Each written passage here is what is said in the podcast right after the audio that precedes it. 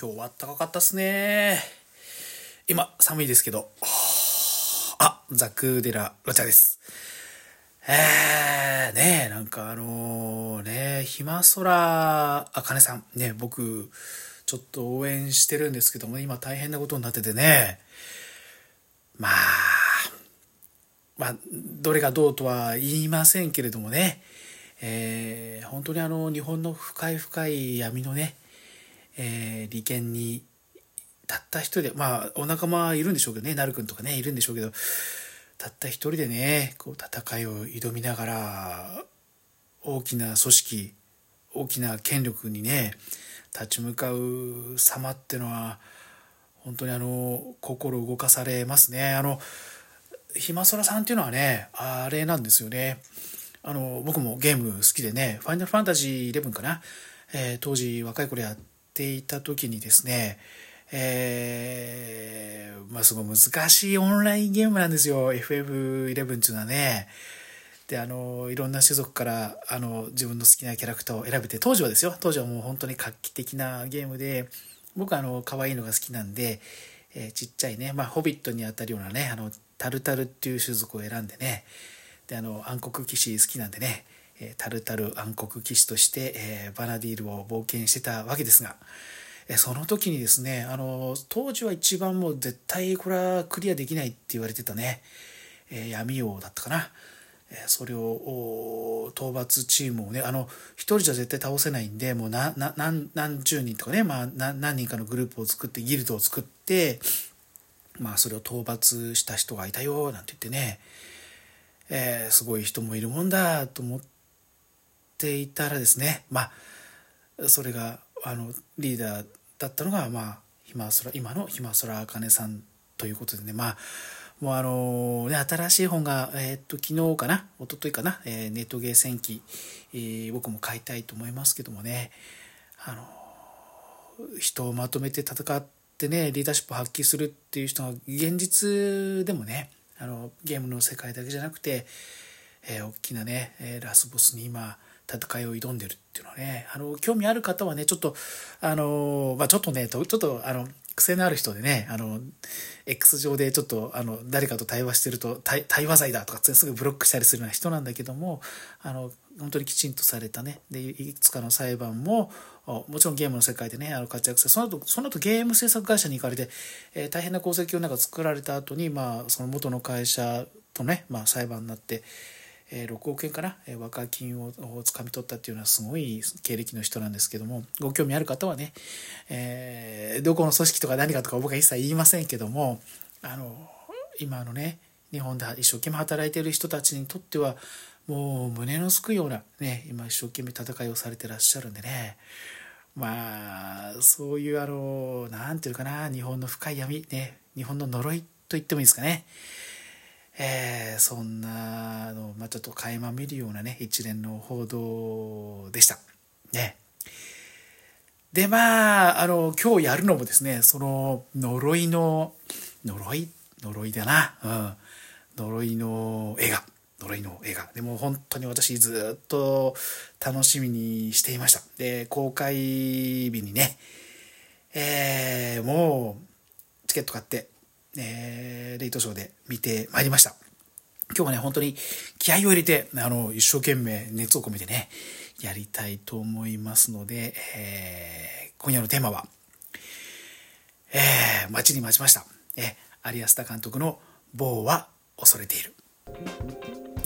日曜深夜にこんばんは。この番組はアニメ、ラジオ、ゲームにゲスト、えー、映画、音楽、文芸に農業、企業なんかをフィールドに完全ネタバレで残念な音質で全く結論出すことなくのんびり語るポッドキャスト番組です。お相手は私、ザクーデラ・ロチャーです。ということでね、まあ見てきましたけども、あの、お客さん入ってましたね。やっぱりあの、若い女性多かったっすね。ミッド、ミッド、ミッドサマー効果か。ね、ミッドサマー効果か。えー、若い女性の人で入ってましたね。あの、まあ、なんつうのかな。映画好きなね、僕ぐらいのおじさんたちも相当来てましたけども、だから、えー、レイトショーでね、えー、どうですかね、3分の140%か45%ぐらい入ったんじゃないですかね。8時からねこれ長い映画でね11時ぐらいまでねあのレイトショーでしたけども、えー、大盛況でした。もうあの3時間ちゅうことでね、まあ、ちょっとあの行くもいつも行く前にちょっとビールかなんか飲んだりはするんですけど通常はね、え今回はちょっとあの早めにビール飲んでもうちょっとそれ以降はねちょっと待機しながら、えー、トイレがねトイレ問題トイレ問題があるもんで、えー、トイレ行かないような形でね、あの、あんまコーラもガバガバ飲まないようにねなんていう感じで、えー、挑みました。えー、事前情報としてはですね、えー、町山さんの映画紹介とあと歌丸さんのね映画のやつちょっとアトロクでちょろっと聞いたぐらい、えー、あとは予告編見て、えー、あとは事前情報なしっていう形で、えー、もう大変に楽しみにしていたんでね。見に行きました、えー、もうこれ完全ネタバレですね。ね完全ネタバレであのしっかり今日はやりたいと思うんですけどもちょっと興奮しておりますがえ結論から言うと素晴らしかったです。もうあの見終わって5分か10分ぐらいちょっと鳥肌が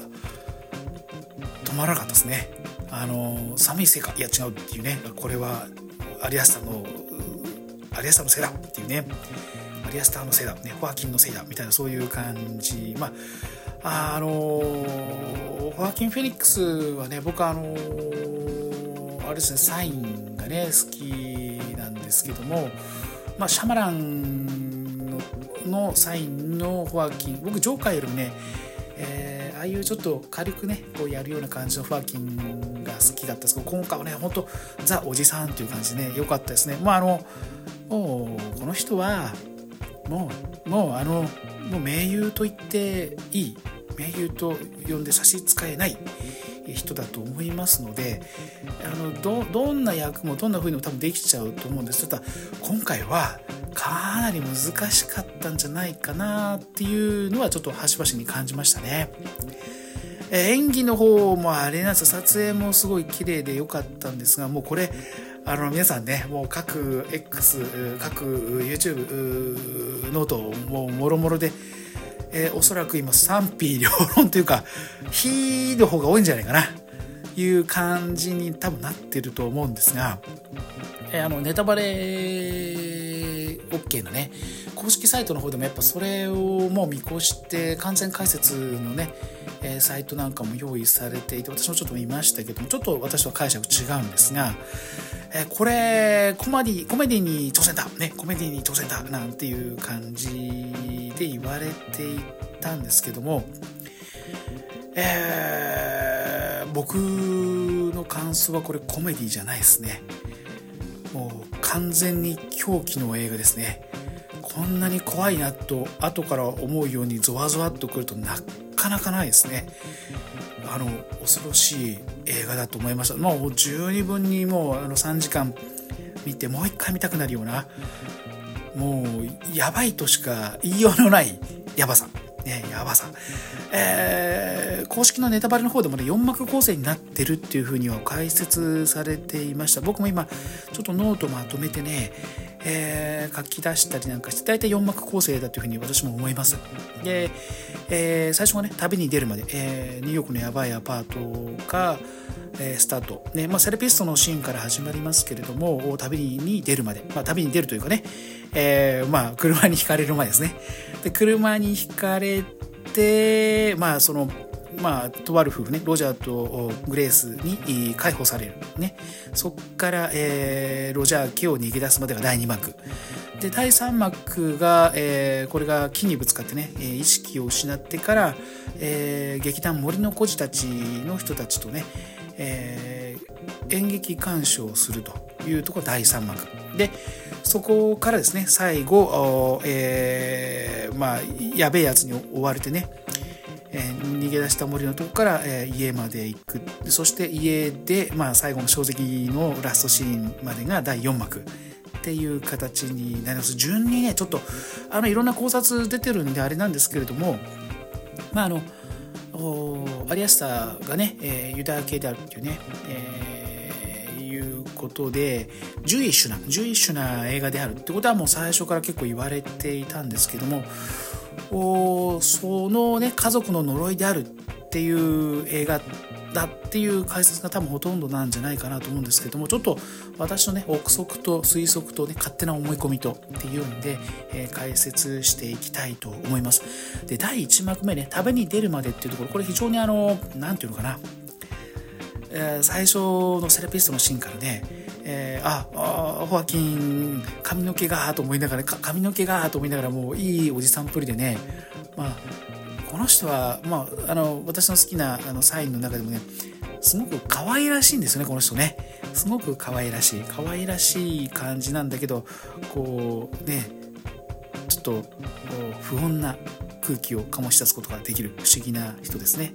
でこのやばいアパートがあるんですね。このやばいアパートまあセラピストのシーンからやばいアパートに行くね。いやあの絶対水と一緒にこれ飲むよって言われてやばい薬を渡されるって戻るやばいアパートの前がですね。これあの、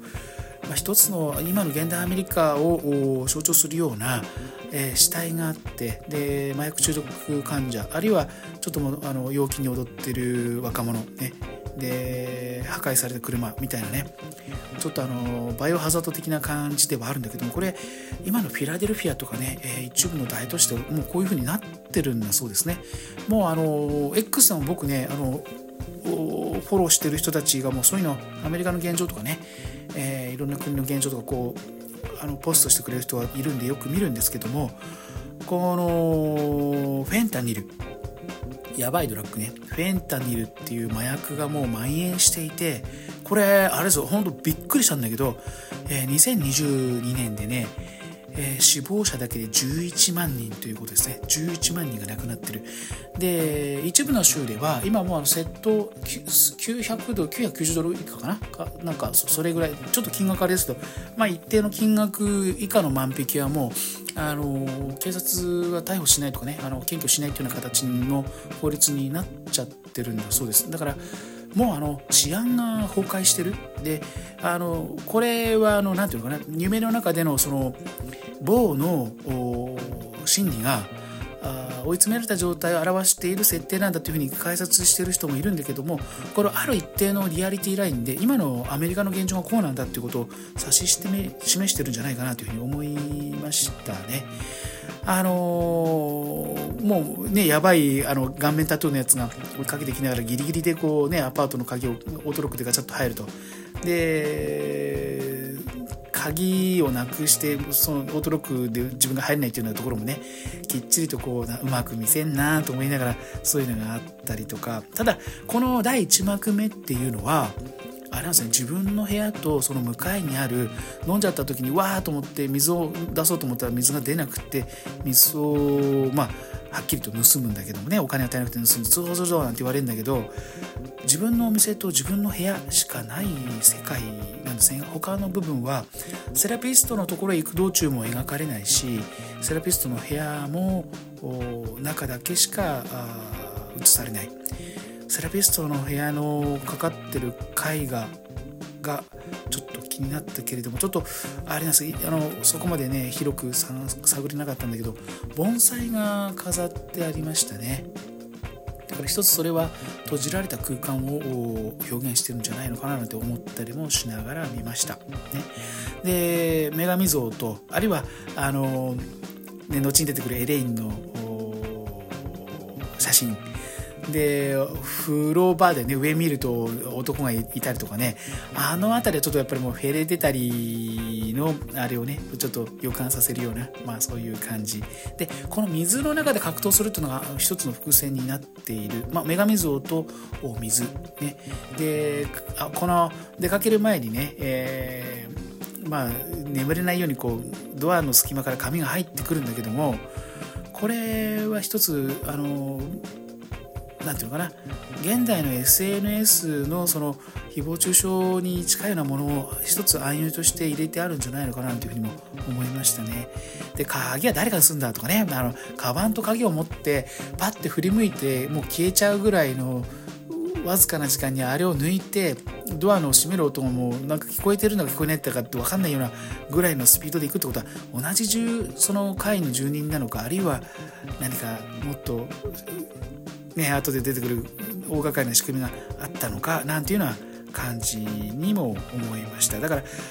この辺りから非常にこう演劇的というかその非常にシチュエーションシチュエーショナルな演劇の香りがすごくするんですね。で、まあ、わーっと言ってね、まあ、自分の部屋に入れなくて、え出た後、まあ、あの、殺人犯に追われて、車に衝突して、気を失う。ね。まあ、それが第1幕の終わりなんだけど、この第2幕というのが、もう伏線に伏線が伏線を張ってるのはすごくね、難しいパートだったです僕はもう目を、もう本当にもう見開いてよく画面の全体を見ようと思って見たんだけど、多分見逃したとこ結構あるんじゃないかなと思うんですが、なぜこの助けてくれた夫婦ね、ロジャーとグレースがこんなに親戚親切なのか。ね。で、まあ、娘のね、えー、トニーのベッドにこう休ませてもらってはいるんだけど、まあ、そこにあの元ね、えー、軍人で英雄のジーブスっていうのがいて、まあ、もう完全にちょっとね行っちゃってるという感じ。まああのあれですよね、シリアルキラーに近いような感じのやつが、なぜこの人たちが保護しているのかね。で、兄の同僚だったからっていう説ではあるんだけども、その兄の部屋っていうのはとても人が住んでいたようには見えないんですよね。でまたそこにトニーが自殺をするっていうような形になるんだけどこの何て言うのかな。まあ、それまでにトニーがその、ね、あの友達の女の子と一緒に、まあ、コカインだか大麻なんだか分かんないけど、まあ、タバコを吸えと、ね、迫るシーン。でそこから、まあ、エレインとの物語がこう回想されていくような感じにはなってるんですがトニーが何を恐れていたのかっていうのは全く明かされてないんですね。全く明かされない。でペンキを飲んで自殺をするっていうのをこうちょっとヘレデタディのあのねチャーリーみたいな感じの女の子が出てくるんだけどこの辺も全く意味がわからない。なぜ死ぬのかなぜ死ななきゃいけなかったのか、ね、うちの養子になるんでしょうなんて言ってるんだけど要するに死んだ兄の代わりに棒が来たらなぜトニーが困るのかってことは一切こうあの明かされないまま死んでちゃうんですね。でまああの途中で出てくるまあその何て言うかなお母さんが死死んでしまってたってことを知らされた後の埋葬を早くしないしきゃいけないから早く来いっていうこの弁護士との会話。これも非常に奇妙である、ね、そこに獣一種であるっていうのはあんまりこう匂わせないようにわざとこう作ってあるんですね。で足首のあの健康管理のものは大丈夫？君の健康をチェックしてるななんていうねロジャーが言うんだけどこの辺も一つこう何て言うのかな監禁されてるってことにこうすごく匂わせる。何かっつうと出発を伸ばそうとする。何かっつうと用事があるというあたり。なんかトニーの自殺まで時間を延ばしているような感じなんですね。で意味ありげにこうねトニーの部屋に貼られてる K-POP のポスターあるいは、えー、このチャンネルを見ていてなんて言ってグレースが渡したチャンネル78っていうのは一体何なのか。あれ見ていくとですね一瞬のその何ていうのかな部屋のその吹き抜けの部屋のところから窓際に棒が腰掛けて下を見ているっていう場面が出てくる。これあこのロジャーとグレースの家にそんなのあったっけかなと思いながらそのシーンだけがこう、ね、一瞬だけですけどね一瞬だけこう映るっていうのは何なのかなんて思ってしまうんです。これ後から分かるんだけどこれは後々出てくる自分の家のワンシーンなんですね。だとするとこの,、ま、この物語をねこれが未来を表してる余地なんだっていうのは解説はそういうふうにはなってたんだけどだとするとこの物語は最初から嘘ってことになる、ね、未来を見れるテレビが置いてあるわけないのでつまりこれは最初から悪夢なのかっていう話になっててもうリアリティラインはもうあやふやなんですよもう最初から悪夢なのか嘘なのかでも刺されて怪我してたりはするんですよね。この辺がわからない。この辺がわからない。であのトニーのパソコンを借りて、まあ、その後ゲロ吐いちゃうんだけど、まあ、そのそのニュースで母親が本当に死んでるってことを確認すると。でそこにエレインが映ってると。なんでそんな都合よくエレインがあのインタビューされてんのかっていうとねこの辺があこれ嘘の話なのかななんていう感じもうプンプンとこう第2幕でこう漂っている。だけどずっとボーは抵抗しないしあの自分の意思をこう行きたいとかね、まあ、そういう意思は発すはするんだけど全部押し切られていくんですね。自分のこの意思を発することができない男性としてずっとボーは描かれている。でこれあのトニーにねあのタバコを吸え、まあ、麻薬を吸えなんて言われた時にそうじゃなかったら私の髪の毛をね友達に引っこ抜かせてあんたがやったって言いふらすよっていうわけですね。これが非常に現代的なつまり男性が自分の意思を発することが非常に難しい世界なんだってことを絶妙なニュアンスでこう表現してるんですね。もう男性としたら、まあ、これ SNS 上でもそうだし現代でもそうなのは女性に対して男性が大変に不利な状態にある、ね、意思を発することが非常に難しいだ男性はそういうことが今難しい時代なんだってことをアリアスが認識してるっていうふうに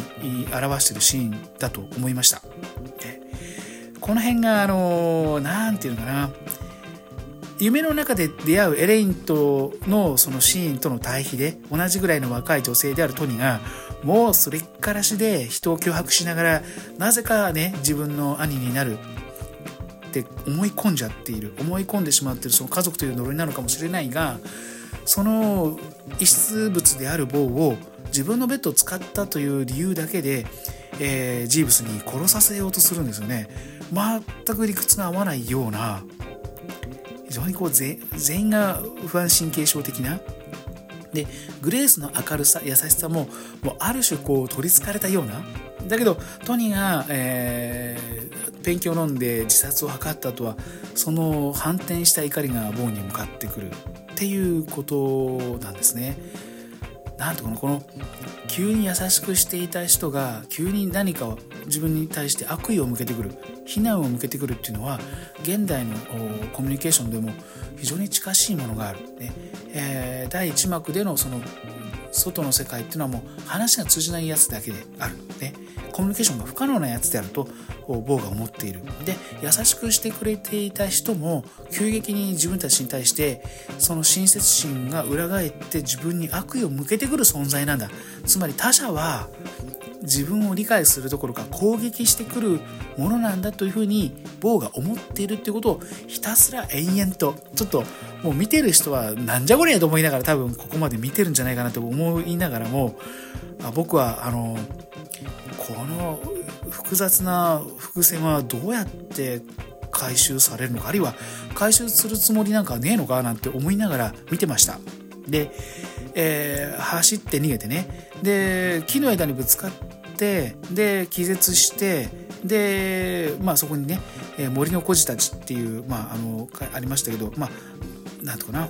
ヒッピーみたいなねあの旅の劇団、ね、どうやって生活してんのと思いながらもあすごい愉快でね素敵なおしゃれな人たちと出会ってそこで「君も芝居に参加しないか?」なんて言われてね汚れた服を着替えさせてもらってでそこでお芝居に参加しながらあお話を見ていくうちに自分の中で脳内にそれが画像として再生されていく。で公式の方ではこれ、えー、オズの魔法使いだよなんて書いてあったんだけれどもあのオズの配役の役者は確かに配置されてるんですがあの最後あのジェームスが襲ってきて殺されていく人たちの役者の何人か確かにオズの魔法使いかなと思われるようなあ服装をしている仮装をしていたりするんだけれどもでも実際の棒の中で描かれてるものっていうのは別の物語別の物語ね。なんじゃないかなと私は勝手に思ってるんですね。で、このアニメパートが、あの、狼のね、えー、クリスバル・レオンさんとホアキン・コニーシャさんね、なんか、アリアスターが口説いてやってもらったなんてね、あの、アトロクでも言ってましたけども、ここで描かれてる物語っていうのは、僕は最初初見の時は、あの、幸せな人生を送りたいと願ってつまりボーのようなねあの男が自分で自分の意思を発することがなかなか難しいという現代の男性を象徴したようなボーが思い描く幸せの形なんじゃないのかなって思ったりもしたんですね。ところがこれ調べてみるとちょっと違う。まあ随一な話であるっていうのは分かってたんだけどもちょっと調べてみるとですね、え、これがどうやらあ古い古いユダヤのあるいはユダヤよりもっと古い信仰の物語なんじゃないかなってことが分かりましたね。えー、それちょっとねあの詳しい解説はその第4幕のところと一緒にしたいなと思うんですが、まあ、このこの演劇的なところっていうのもそうだし前編にわたってあの実は、えー、ボーが思ってることはあの街の誰かが言っていたりとかあるいは壁のポスターであったりとかポスターで落書きであったりとか何かが別の形で意思を表出させてるっていうのがすごく多いんですね。自分としては口に出すことはできないんだけれども代わりに誰かに言ってたりとかねあのー、するっていうのが非常に演劇的なんですね。こう前編にわたって一つの芝居を見ているような非常に演劇的な作りになってるなと。この第3幕はもうまさに演劇にはなってるんだけどこの最初の第1幕のセラピストのシーンから、えー、最後の衝撃的なシーンのところまでまるで一つの芝居を見ているような非常に不思議なテイスト。でもなんかこう異様に不安なでもちろんあの不快さっていうのはねあの何度もとはっきりしたいんだとか何でもっとあの自分で反発して自分の意思を表さないんだとかねこんなに理不尽なことが続くわけないとかっていうその心の中の動きもアリアスターの計算通りなんじゃないかなと思うんですよ。そういうふうに多分作ってあるのでで第4幕ねこのまあ皆殺しにその劇団があってでまあ自分のね足のロジャーがつけたわけわかんないのがねあれどういう仕組みのあれなんだかわかんないけど煙を吐いてバーンとぶつかなんか多分一定の範囲からロジャーの家の一定の範囲から超えたら爆発するんだか焼けんだかわかんないけどそういうようなシステムになっているんじゃないかなと。でこの辺はだから何て言うのかな最初から嘘というか悪夢っていうにはリアルすぎるというかね非常にあの何回もこの話したんだけど「ビューティフルドリーマー」の最後のねアタルがいろんな世界を巡っていく時のような嘘んこうリアリティ悪夢みたいな形になってるんですね。で自分の家そのヒッチハイクしていくんだけれどももう葬式は終わってると。で葬式が終わってるとこにエレインがなぜか現れると。ね、でえー、まあ、そこで、まあ、2人はあの性行為に及ぶわけですがこの辺がアディアスターにしたら随分ロマンチックだななんて思いながら見てたんですけども本当に怖いなと思ったのはあの死んだ瞬間のエレインって後もそうだけどあれ人間じゃないでしょ完全にあこれラブドールなのか？って思いました。死んだ後も体が死後硬直なんかに普通はしないのに完全に死後硬直の形で、えー、死んだと思っていたねあお母ちゃんが出てきて運びなさいなんつってメイドたちに命じるんだけどあれ人間じゃないですよね多分ね。なんかそんな風に感じましたね。でこれまあこの何て言うのかなマーサに金を払って死んで死体を作ったっていうんだけどこれも本当かなって思うんですね。なぜかちょっとこのマーサの死体をその自分の家から腰掛けて下を見ているシーンが、えー、ロジャーとグレースの家で見たチャンネル78で映ってるんですよね。前編にわたってこれ悪夢なのか。えボーが見ている悪夢なのか違うのか、ね、あるいは予定されたシーンを先にボーガも撮っていたのかっていうぐらいまで考えました。ね。で、えー、まああのお母ちゃんに言われてねお母さんのその成功体験とかね、まあ、そういった形のあれを聞かされながらもずっとボーは責められている。ね。なぜ母親に対してのその愛情をまあ表してこなかったのかっていうことをずっと言っていてじゃああのお父さんはどうやって死んだのかを知りたいなんていうと、まあ、その夢の中に何回も出てきたその浴室のちょっと先の廊下の奥止まった部屋にある屋根裏部屋根裏部屋好きだね本当にアリアスターは。屋根裏部屋本当好きなんだけどヘレデタリーかよと思いながら見てるんだけども、まあ、そこにお父ちゃんかなと思ったらちょっと若めのねあのひげもじゃのやつがいて男性がいて。でその奥にあのねわあすごいなんかチンチンでお化けたってみんな言ってるんだけどこれあの私ぐらいの年代だとねあのロールプレイングゲーム「女神転生」っていうのがありましてこれメガテンやった人はねみんなパッと思ったんだけどあれマーラ様ですよね。完全に。であそうなんだと思ってこれコメディじゃねえんだと私は思いました。これあれですよ。ヘレデティと同じような呪いの話なんだと。あこれ呪いなんだ。でマーラが出てきて、まあ、その後ね、えー、ジーブスが出てくるんだけどジーブスもマーラに殺されると。でわーって行きながらあのー、衝撃のそのボートで逃げ出してね。で青の洞窟みたいなところのなんていうかな海の中の洞窟のドームに出ると、まあ、そこにあのお母ちゃんが殺したと思ったお母ちゃんがいてで周りの人々がいてでみんなになぜ母親を愛さなかったのかってことを糾弾されながら、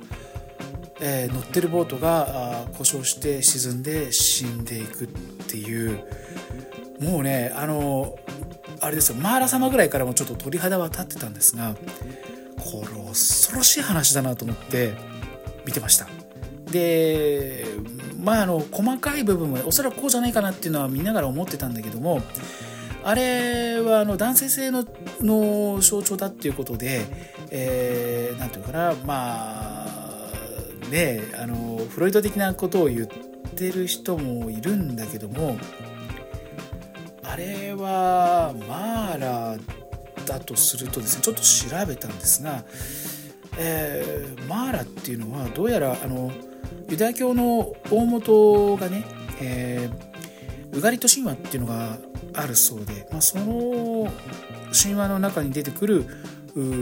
死の神モートっていうのがどうやらインドに伝わってマーラになったんじゃないかと。でマーラはそのお釈迦様の修行を妨げる、ね、煩悩のを象徴としてマーラと呼ばれている。ね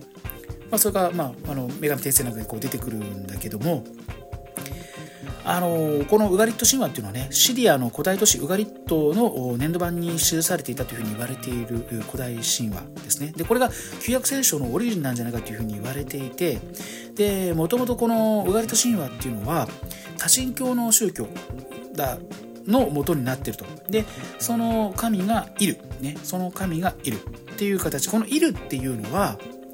えー、ユダヤ教キリスト教イスラム教の唯一神の大元になったんだそうです。ね、でこれがいろいろその、まあ、20世紀的なあの話ので伝承伝伝説の利用のされ方でクトルフのね、えー、大元深き者どもっていう形になんかいろいろね、えー、文学の中では利用されていく大元になってるだそうです。でこの「いる」っていうのはまあ、それがあのヤハウェっていうふうになっていくんだそうです。ね、でヤハウェっていうのはあの何て言うかなユダヤ教の中ではそういうふうになってるんだけどその難しいのはイスラエルの人々はこのヤハウェっていう形ではこれを受け入れなかったようなんですね。でイルの子供があ3人いてでそれがバール。でヤムナハル。でさっき言ったマーラの元であるモート。3人の息子がいたんだそうですイルには。イルには3人の息子がいた。これ3幕目で出てくる3人の息子の話っていうのはこれのことなんじゃないかと思うんですよ。つまり裏切っトのこのね神話のイルというのはつまり坊のお父さんの話なんだと思うんですよ。坊のお父さんね。坊のお父さん誰かっていう話になるんですね。あの3幕目のあの狼の家のアニメの後あの演劇の話は、えー、3人の息子に再会してで坊がこれは僕の物語だと言って舞台に近づく。で3人の息子にこう抱きしめ合いながらあれ？でも僕は遺伝的に子供を残すことができないってことを言うんだよね。でこのウガリト神話のイルというのは虚勢されたものとして神話の中で描かれていく。途中で虚勢されてしまうんですね。虚勢されたものの象徴としてイルがいる、ね、でその3人の息子っていうのはおそらくこのバールっていうのが棒のことだと思うんですね。でヤムナハルっていうのは天井につながれていた、まあ、双子の兄って書いてありましたけど兄だとする。でその下の弟が煩悩の神モートなんじゃないかなと思うんですね。だから閉じ込めていた。母ちゃん母ちゃんなんで母ちゃんはイルのイルの妻だったのかなんて思ったりもするんだけれどもなぜボンがバールじゃないかっていう思ったかというとですねこのヤハルヤハウェ今がユダヤ正教の唯一神としてみんなが信じなさいとか、まあ、信じているものとして崇めているヤハウェとバールっていうのはイスラエルの人たちの間で信仰がずっと揺れていたんだそうです。でヤハウェとしてはバールというのは土着の神だから信じてはならないっていう弾圧をずっと行ってきたんだそうですね。なぜかっていうとヤハウェは一神教なんですね。つまり一つの神からしか子供は生まれないっていうそういう神様なんだそうです。ところがバールはイルとあのアシュタロトっていうね、まあ、女神との間に生まれた子供たちってことになってる。つまりヤハウェは一神教ででバールは二神教。つまり男と女から生まれた神なんだっていうその間でイスラエルの人たちは政治的にあるいは宗教的にずっと揺れてきた。ね、これが家族の呪いとして表されてる映画なんだと思うんですよ。これはあの分かんなきゃ分かんないんだけどなんかすごいやべえ話だなと思ったんだけれどもアリアスターが描いているのはつまり男性を否定するあるいはされることをボーが恐れているっていう映画なんですねこれ。つまりヤハウェを信じなさいという今のイスラエルのユダヤ正教の教えというのはもともとは違ったんだと。あのバールを信じていたイスラエルの人たちもいてでバールを否定しなきゃいけなかった。ヤハウェはね。つまりボーを否定しなきゃいけなかった。だからボーはずっと否定されるんですね。何もかも全てが理不尽に否定される。でヤムナハルっていうあのつながれたお兄ちゃんっていうのはこれ水の神様なんだそうですけどもだからあの浴槽でずっと殺されそうになってたんですねお母さんにね。溺れそうになってた。であのバールはそれを助けようとしていた、ね、でモートはああいう姿だったので屋根裏につながれていた。じゃあ父親は誰か。ね。もうそう考えると非常に恐ろしい話なんだなと思います。で、これはもうアリアスターがね、この、あの、ゴエティアっていうね、グリモワールって言われるその経典の中に出てくるソロモン72柱っていうものに大変強く影響を受けてるんじゃないかなってずっと前から思ってたんですが、なぜかっていうと、このあのバールももちろんこのソロモン72柱、ね、72の柱つまりえ悪魔と呼ばれているものの中に数えられてるんですよ。ね、ヤホウェに対してはバールは悪魔だから。ね、でこのソロモン72柱の中に王の位置としてな、まあ、72のねあの悪魔の軍団の中の王としてパイモンが出てくるんですよ。パイモン皆さん覚えてますかね？ヘレデタリーの遺伝の中で主人公がその身をよりしろとして復活させようとしていたやばい神様っていうのがバイモンなんですよ。アリアスターはねこれあの僕もちょっと X にも書いたんですがこれメガテンやってんじゃねえかっていうね メガテンやってんなこれアリアスターっていうね感じなんです。でなぜ最後あのボートのシーンでボーンが死ななきゃいけないかっていうのはこれはバールっていうのはヤフェつまり今のユダヤ系ユダヤ教の中からはもう消し去りたい消さなきゃいけない存在なんですね。であの場面にいるみんあのいろんな聴衆やあるいはもしかしたら母ちゃんはアズライールっていう死神なんじゃないかと思うんですね。アズライールっていうのは全ての聖者の名を記した書物を持っていて全身に目口舌を持ち人の罪を見破り裁く存在である。だそうです。でこれね全身に目口下を持って人の罪をあの見破るっていうのはこれ棒が全てね自分の生活を見張られていてね。で自分が意思を自分の意思を表に発することができないような男性として性格を破壊されそしてその罪をね某某がなぜ母親を愛さなかったっていうことを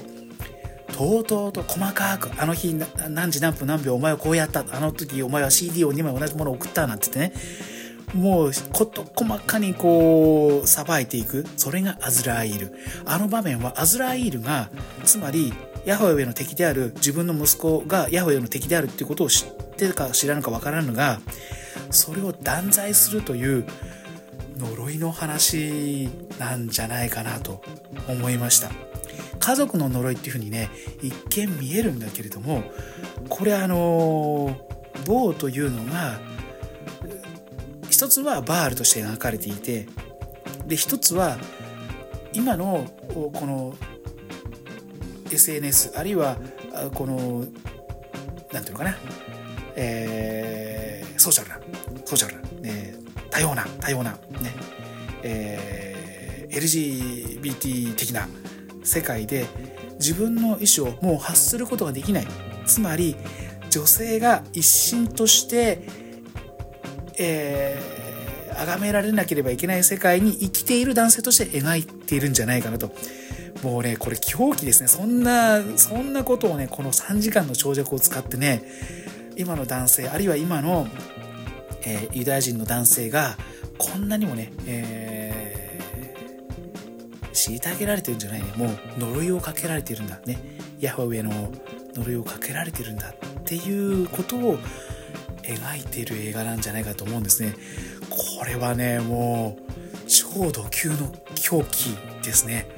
この人本当やばいなと思いますね。いやもうこれなんとなくそういう内容なんじゃないかなこの細かいね、うんえっと、ウガリット神話のことまではちょっと調べないと分かんなかったんだけれどもこの3人の息子の話をね調べついた時はもうちょっとまた家帰って鳥肌立ちましたね。まあすごい呪いの映画ですね。あの最後のあのボートがもうエンジンがボッコンバッコン言いながらこう揺れてね。本当にあのその人の存在を全て押しつぶしてもみ消して消し去ってやるんだという意志がねあの水面を跳ね上げるようなそしてあのエンドクレジットがこう流れながらあの洞窟だけがずっと映されてるラストっていうのはもう鳥今思い出しても鳥肌が立つような恐ろしい恐ろしい映画撮るねこの人は。まああのこのソロモン72柱に影響されてるとかね。ちょっとあのなんていうのかな。自分のその知ってる神様みたいなものがこう出てくるもんだからちょっとあの親近感は湧くんだけどもアリアスターの中ではもっともっと深いこう呪いを感じてそれをこの3時間っていうね時間を使いながらしかもね今考えられる多分最高の盟友の一人であるホアキンを使ってこれをやるっていうこの狂気多分見に来た人の半分ぐらいはポカーンっていう感じだったと思うんですがすごい映画でした。もうエベブもそこだったけどあの本当にすごい映画を見ました、えー、もしねあのこれでも勧められないなこれ。凄さはマックスなんだけどこれはやばい映画です。こんなにやばい物価はなかなかないんじゃないかっていうぐらいの何にもあのグロいシーンもないしあの一見するとおじさんがいじめられて、えー、最後ボートで自分で沈んじゃう映画なんだけど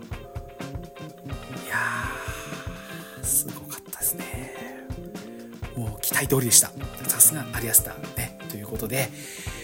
えー、まだ余韻に浸ってますけども、また来週はね、もし、あのー、時間があればね、えー、パーフェクトデイズやってみたいなと思います。